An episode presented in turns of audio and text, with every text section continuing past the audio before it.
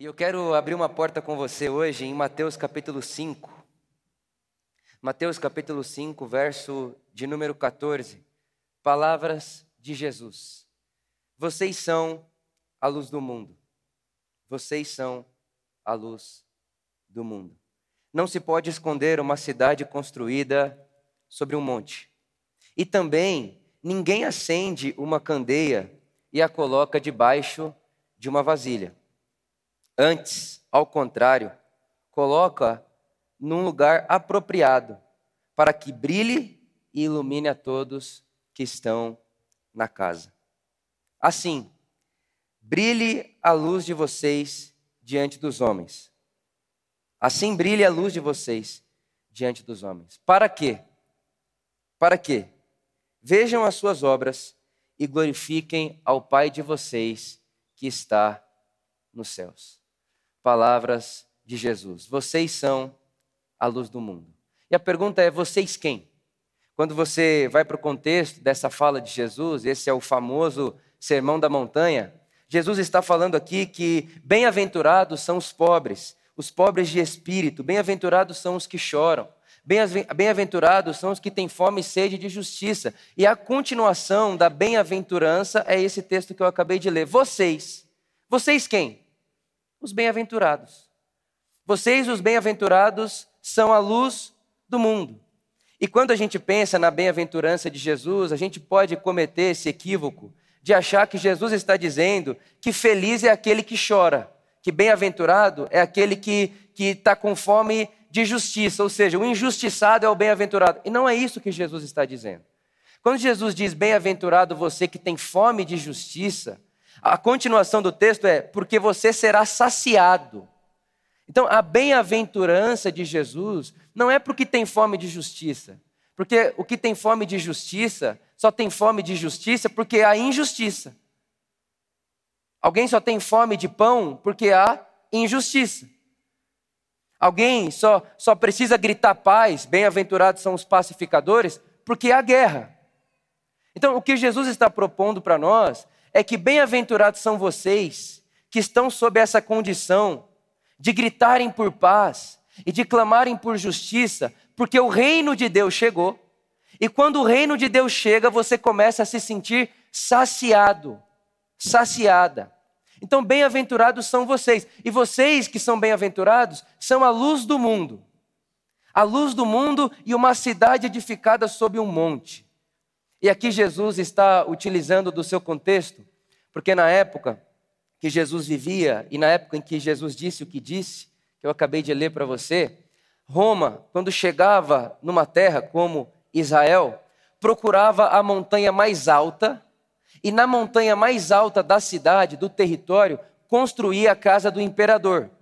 Porque para Roma, eles estavam dizendo o seguinte: no lugar mais alto da cidade está a casa do imperador, e é da casa do imperador que se ilumina a cidade. É da casa do imperador que sai a luz que ilumina a cidade. É da casa do imperador que sai a cultura que ilumina a cidade. Então, quando Jesus fala assim para esses discípulos e para esses ouvintes dele naquele momento, eles percebem na linguagem de Jesus que o que Jesus está dizendo na entrelinha é: Roma acha que é a luz do mundo. O Império Romano acha que é a luz do mundo, mas não é. O Império Romano acha que carrega a paz, mas não carrega. Inclusive, essa era uma das afirmações de Roma. Roma dizia que quando eles chegavam num território, a paz chegava junto com eles. Só que quando eles chegavam, eles matavam todos os que não concordavam com a chegada deles. Então, depois de matar todo mundo que não concorda comigo, agora pode haver paz. Isso não é paz. Isso é guerra.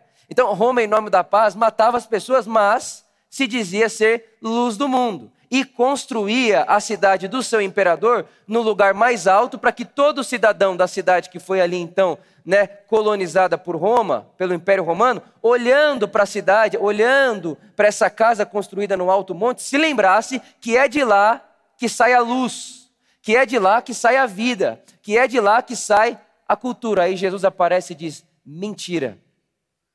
Não é de lá que sai a luz. Não é de lá que sai cultura de vida. Não é de lá que sai a paz. É da onde então, Jesus? De vocês. É de vocês. Vocês são a luz do mundo. Vocês são a luz que vai iluminar a terra. E é muito interessante que Jesus é o Messias prometido aos profetas. E se você abre, por exemplo, o seu, o seu, o seu texto, a sua Bíblia, em Isaías, capítulo 2, um dos textos que a Por Amor tem cravado em sua história. Lá no primeiro ano de Por Amor, primeiro e segundo ano, a gente usava muito esse texto de Isaías capítulo 2.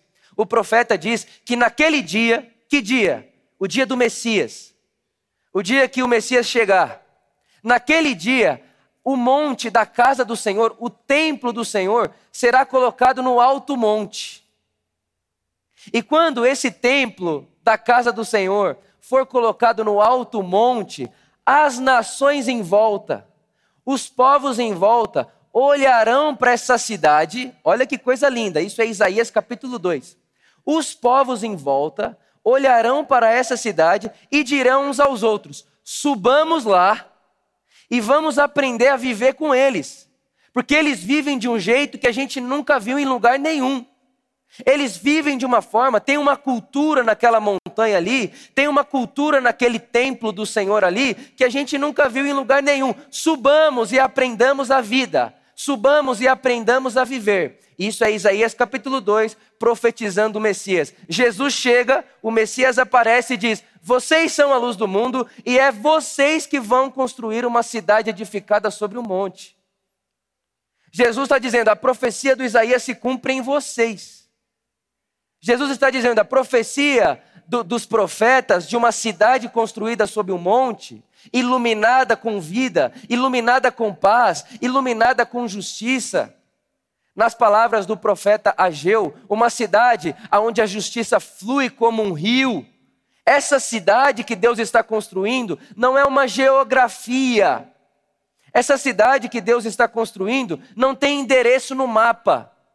Essa, essa, essa cidade que Deus está construindo não tem raça certa. É, é essa cidade que Deus está construindo não tem classe certa. Essa cidade que Deus está construindo não, não tem etnia correta. Essa cidade que Deus está construindo é gente de toda raça, toda cor, toda classe e todo gênero. Ok, Jesus, mas quem é? Quem faz parte dessa cidade? Todo aquele que acolhe o reino de Deus e sua bem-aventurança. Todo aquele que acolhe o meu reino. Todo aquele que acolhe o evangelho. É sobre esse que eu construo a minha cidade. É, é sobre esse lugar, é, é sobre essas pessoas que eu construo o meu reino, a minha comunidade. E isso é muito bonito porque toda cidade tem a sua política, toda cidade tem a sua forma de relação, toda cidade tem a sua maneira de tratar a economia e todo esse negócio. E é interessante que quando você vai lá para Mateus capítulo 20, esse é um dos meus textos favoritos. Eu quero sublinhar esse texto para você. Isso é Mateus capítulo 20, versículo 25. Jesus chamou os seus discípulos, pensa comigo. Jesus chama a sua cidade, Jesus chama a sua cidade construída sobre o um monte. Jesus chama as pessoas que estão acolhendo em sua própria vida, em sua alma, o reino de Deus. Jesus chama essas pessoas e diz: Vocês sabem que os governadores das nações as dominam, e as pessoas importantes exercem, exercem poder sobre elas. Não será assim entre vocês. Eu quero sublinhar essa fala de Jesus. Não será assim entre vocês. Não será assim entre vocês. Ao contrário, quando Jesus diz isso, vocês sabem que os governantes, os poderosos dominam, oprimem as outras pessoas. Jesus está falando sobre esses impérios construídos a partir de Roma a partir, melhor dizendo, lá de Caim e Abel. Porque é quando Caim mata Abel que aparece no mundo a primeira civilização humana. A primeira construção de civilização vem de Caim que mata Abel.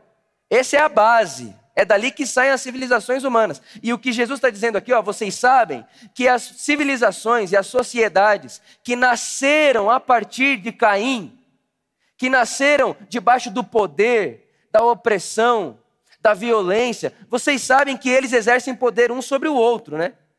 Vocês sabem que as relações deles são hierárquicas, né? Vocês sabem disso. Sim, Jesus, a gente sabe. Pois bem, não será assim entre vocês. Não será assim entre vocês. Ao contrário, é quase que Jesus está dizendo assim: olha para como eles fazem e quer aprender a fazer o certo? Faz o contrário do que eles fazem. Só faz o contrário. Dá uma olhadinha como que os sistemas do mundo operam. Faz ao contrário.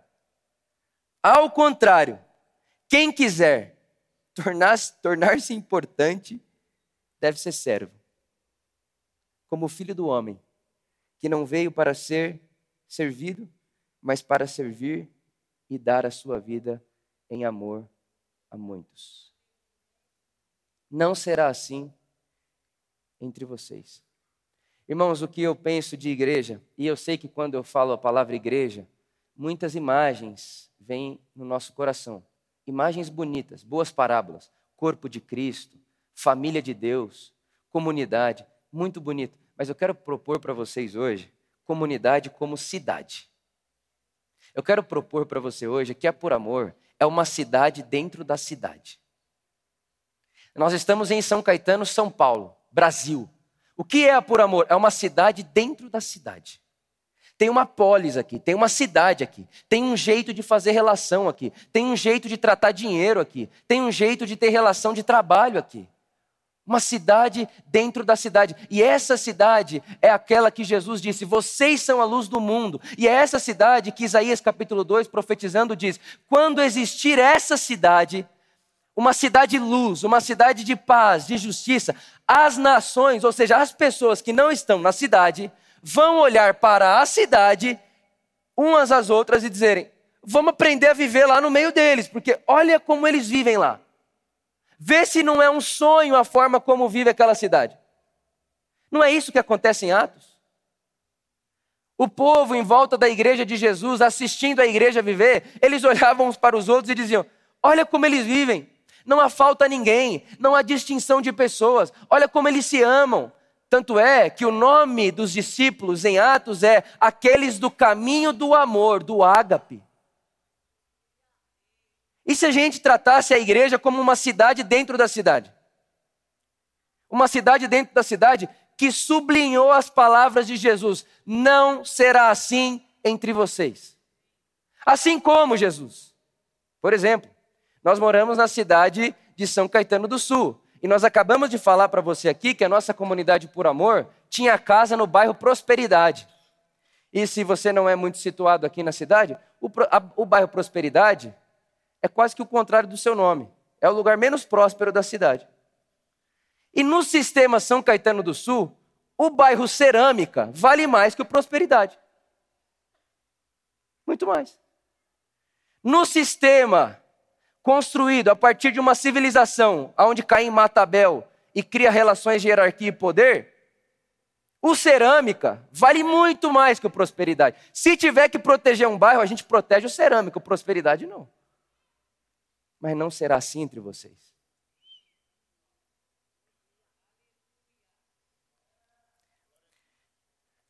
Na cidade, da cidade, do estado, da nação, o branco vale mais que o preto. Vale mais. No consciente, inconsciente, coletivo, vale mais vale mais.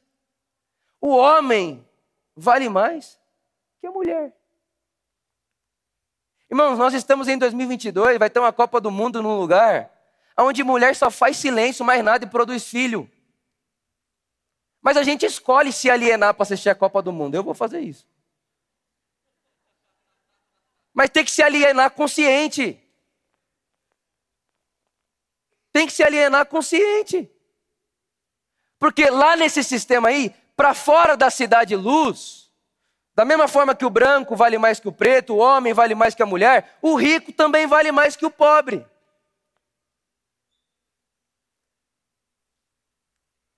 O hétero vale mais que o gay.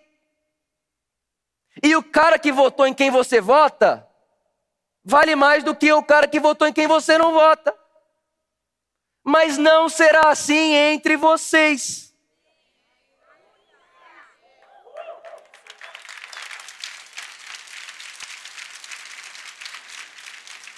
Não será assim entre vocês.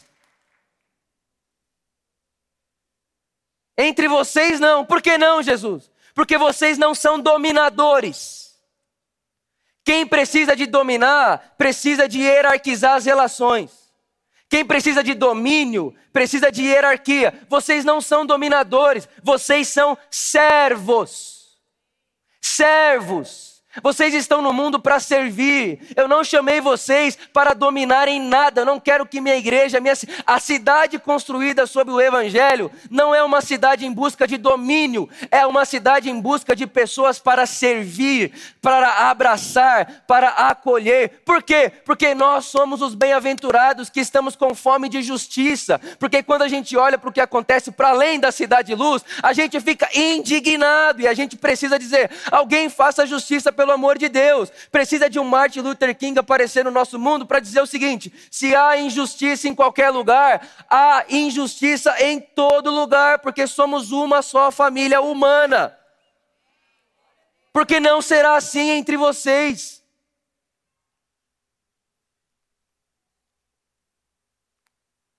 E é interessante que falar disso sendo pastor de igreja, você sabe que é um tiro no pé, né?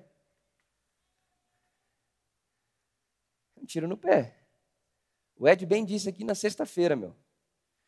Quando você fica pregando esse negócio aqui, quando você quer falar uma coisa para a pessoa, a pessoa fala: Não, beleza, só sua opinião, e sai fora. Porque ela te trata igual. Ontem mesmo aconteceu uma situação aqui. O pessoal que estava servindo voluntariado viu que iam comer uma coisa, que os pastores iam comer outra. Eles olharam e falaram: Não pode. Não pode. E a gente tem que olhar para eles e falar: verdade. Não pode. Agora tem que ir atrás do prejuízo. Não pode. Ah, mas foi disso que me disse. Porque também saiu uma notícia que a gente ia comer fundir, não era verdade. Mas mesmo assim. Não pode. Por que, que vão comer uma coisa e a gente vai comer outra? Isso daí teria, aconteceria isso em qualquer evento de CEO. Isso aí acontece no evento que tem o cara lá que é o que faz 10 milhões no curso de marketing digital. Ele vai comer diferente das pessoas que estão sendo voluntários do curso. Entre vocês, não será assim.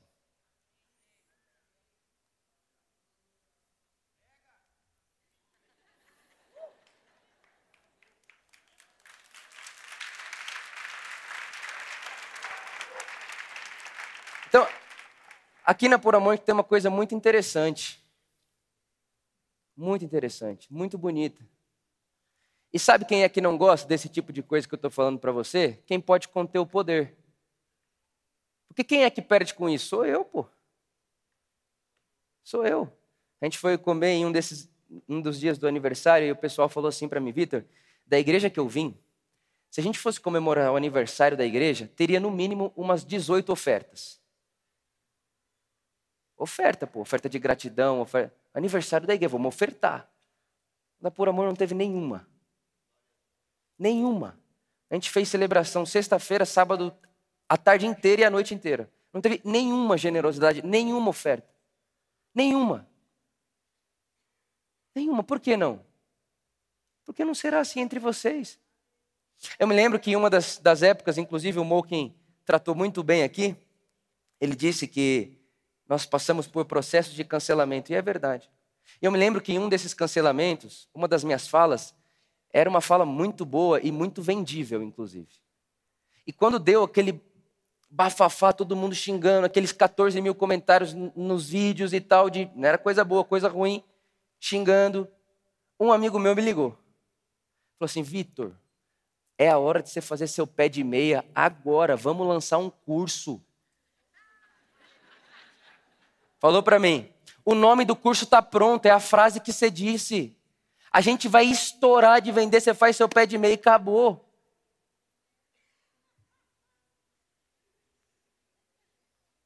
Eu ouvi aquilo. Então, obrigado. Vou nem discutir, obrigado. Mas eu sublinho de novo: não será assim entre vocês.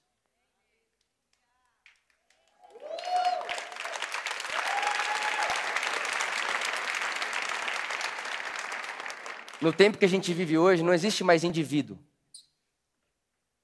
Existem duas coisas: consumidores e trabalhadores. Ninguém mais se vê como gente. Ninguém mais se vê como pessoa. Então já aproveita que você está nesse hype aí. Use as pessoas que estão tá no seu hype como consumidores de você. Faz elas pagarem. E ele falou para mim: vai ter gente que nem gosta de você comprando só para ver se você pega o dinheiro dela.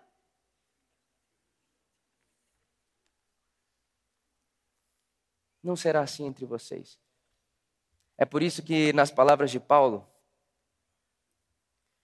quando ele vai fazer quase que a síntese da síntese do que é a igreja, ele diz: em Cristo Jesus, na comunidade do Cristo, envolvido na pessoa do Cristo, não há diferença entre grego e judeu, raça, homem e mulher, gênero, pobre e rico, classe. E sabe qual que é a grande minha grande tristeza e ao mesmo tempo indignação? É que a gente foi pegando temas humanos. A gente foi pegando temas humanos de amor, de graça e de beleza e foi dando a partir do político. Aí sabe o que a gente fez? Ah, não, cuidar de pobre. Se a igreja fala que vai cuidar do pobre e faz um evento de consciência negra, ih, já sabe o que é isso aí, né? Não, irmãos. Tem nada do já sabe o que é isso aí, não. O que você precisa entender é que a gente está querendo construir uma cidade na cidade. E para construir uma cidade na cidade não pode ter diferença de classe, raça, gênero, cor, religião, etnia, nada. Para construir uma cidade dentro da cidade, não será assim entre vocês. Ao contrário, pega tudo que é feito fora da cidade de luz, faz ao contrário que vai dar certo. Se eles ensinam a acumular, distribua. Se eles ensinam a separar, ajunta. Se eles, se, se, se eles ensinam que você é um consumidor, humanize. Se eles querem te tratar só como trabalhador, como foi bem cantado aqui hoje, ai que agonia é o som do trabalhador, o que era para ser uma bênção se tornou agonia. Se é isso que eles fazem lá, a gente precisa olhar um no rosto do outro dentro da cidade de luz e não tratar um ao outro como meros trabalhadores, mas como irmãos e irmãs. É isso que o apóstolo Paulo diz: ó, você que é dono de empresa aí, você que é líder de pessoas aí, não trata as pessoas que estão sob sua liderança como trabalhadores, mas como irmãos em Cristo Jesus, como quem trata o próprio Jesus. Você imagina isso? Aí você chegar diante de Jesus e falar: Jesus, olha só, eu sou um dos principais financiadores da igreja por amor. Jesus fala: Nunca te conheci e quando te conheci lá na sua empresa você me tratava mal. Ah, mas aonde você foi lá na minha empresa, Jesus? Pois é, eu varri a sua sala todo dia, você não me deu bom dia. Não será assim entre vocês. Irmãos, de verdade, se for para gastar a vida construindo religião, eu estou fora. O que a gente precisa é de gente disposta, disponível para construir jeito de sociedade, um tipo de ser humano, um tipo de gente que acolhe, que abraça e que leva o reino de Deus e a mensagem de Jesus até as últimas consequências, ainda que a última consequência seja a cruz. E a gente sabe, porque temos o Evangelho, que a cruz não é o final da história de ninguém. Do outro lado há ressurreição. Amém.